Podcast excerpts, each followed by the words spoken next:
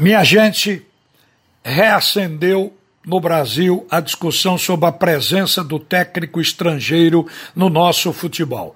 Isso porque o técnico do Palmeiras, Abel Ferreira, é um português e o Palmeiras é tirado da competição praticamente, agora vai decidir terceiro ou quarto lugares, foi tirado pelo Tigres do México. E muita gente acha que isso é um demérito para o futebol brasileiro, porque se colocou na cabeça que teríamos uma final de Mundial com a equipe do Bayern de Munique. O Palmeiras certamente perderia também da equipe do Bayern, mas se viesse a perder a última partida e para o Bayern, atenderia o ego do brasileiro, porque uma equipe nossa teria chegado pelo menos à final. Essa é a consideração que a gente está mais ou menos entendendo que esteja ocorrendo. No duro, os portugueses os argentinos, os técnicos estrangeiros que vieram para cá, eles trouxeram contribuição para o nosso futebol, assim como aprenderam aqui também.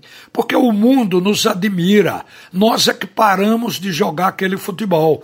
O mundo nos admira. Eu me recordo que Pepe Guardiola, que eu considero o melhor treinador em toda a Europa, ele, quando estava no Barcelona, ele fez elogios ao nosso futebol e disse que era macaco de auditório do futebol brasileiro, que aprendeu muito com a seleção, muito com São Paulo, especialmente com Tele Santana. Ele se disse um copiador do futebol brasileiro, porque ele viu um momento em que o futebol brasileiro estava dominando no mundo pela sua maneira de jogar, de forma intensa, buscando o placar, jogando com alegria e fazendo do jogo um espetáculo.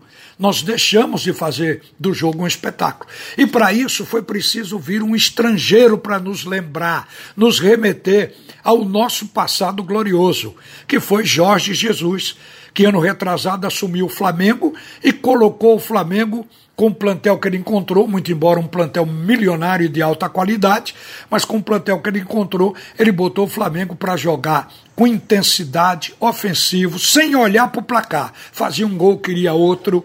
Então, esse futebol encantou todo mundo. Por isso, Jorge Jesus marcou uma bandeira portuguesa aqui em solo brasileiro outra vez. E eu acho que essa de ficar querendo afastar o, o, treinador estrangeiro do nosso futebol é um atraso, é um passo atrás, porque o intercâmbio cultural enriquece as culturas. O intercâmbio entre treinadores no futebol, eles trazem coisas novas e levam coisas novas daqui também. A única forma de evoluir é sabendo o que está se fazendo de bom lá fora. Então, isso precisa realmente continuar. Não vamos fechar a entrada no Brasil para os treinadores que vêm de outros países. Inclusive, eu tive lendo uma entrevista que Cafu concedeu ao Estadão, ao Estado de São Paulo. Cafu é o ex-lateral do São Paulo, da seleção brasileira, está com 50 anos e atualmente está trabalhando como embaixador da Copa do Mundo do Catar. O Cafu ele afirmou que os clubes brasileiros e sul-americanos precisam reagir para combater o domínio europeu no Mundial de Clubes. Isso é outra coisa, não é combater o técnico, é evoluir para o patamar que está jogando hoje a Europa e tentar ultrapassar esse patamar. O Cafu, na entrevista, ainda disse mais: a gente parou de jogar por isso, agora, o futebol europeu está deitando e rolando. O futebol europeu leva o Mundial com muita seriedade. Eu vi isso quando estava no Milan e completou Cafu. Nós paramos no tempo há muitos anos. Falo isso com dor no coração.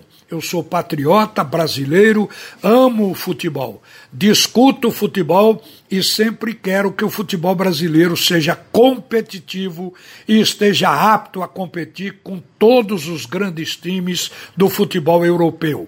Mas, infelizmente, paramos no tempo há uns 20 anos temos de resgatar isso novamente e isso já está acontecendo com os grandes jogos que estamos fazendo. Temos de trazer de volta a alegria de jogar futebol. Foram palavras de Cafu. Então é essa visão, não é questionar sobre treinadores, porque a gente tem que levar o nosso futebol a esse patamar. E é isso que eu acho que passa a ser uma responsabilidade dessa geração para fazer com que o futebol brasileiro volte a ser o que era. Uma boa tarde, minha gente. A seguir, o primeiro tempo do assunto é futebol com Roberto Queiroz.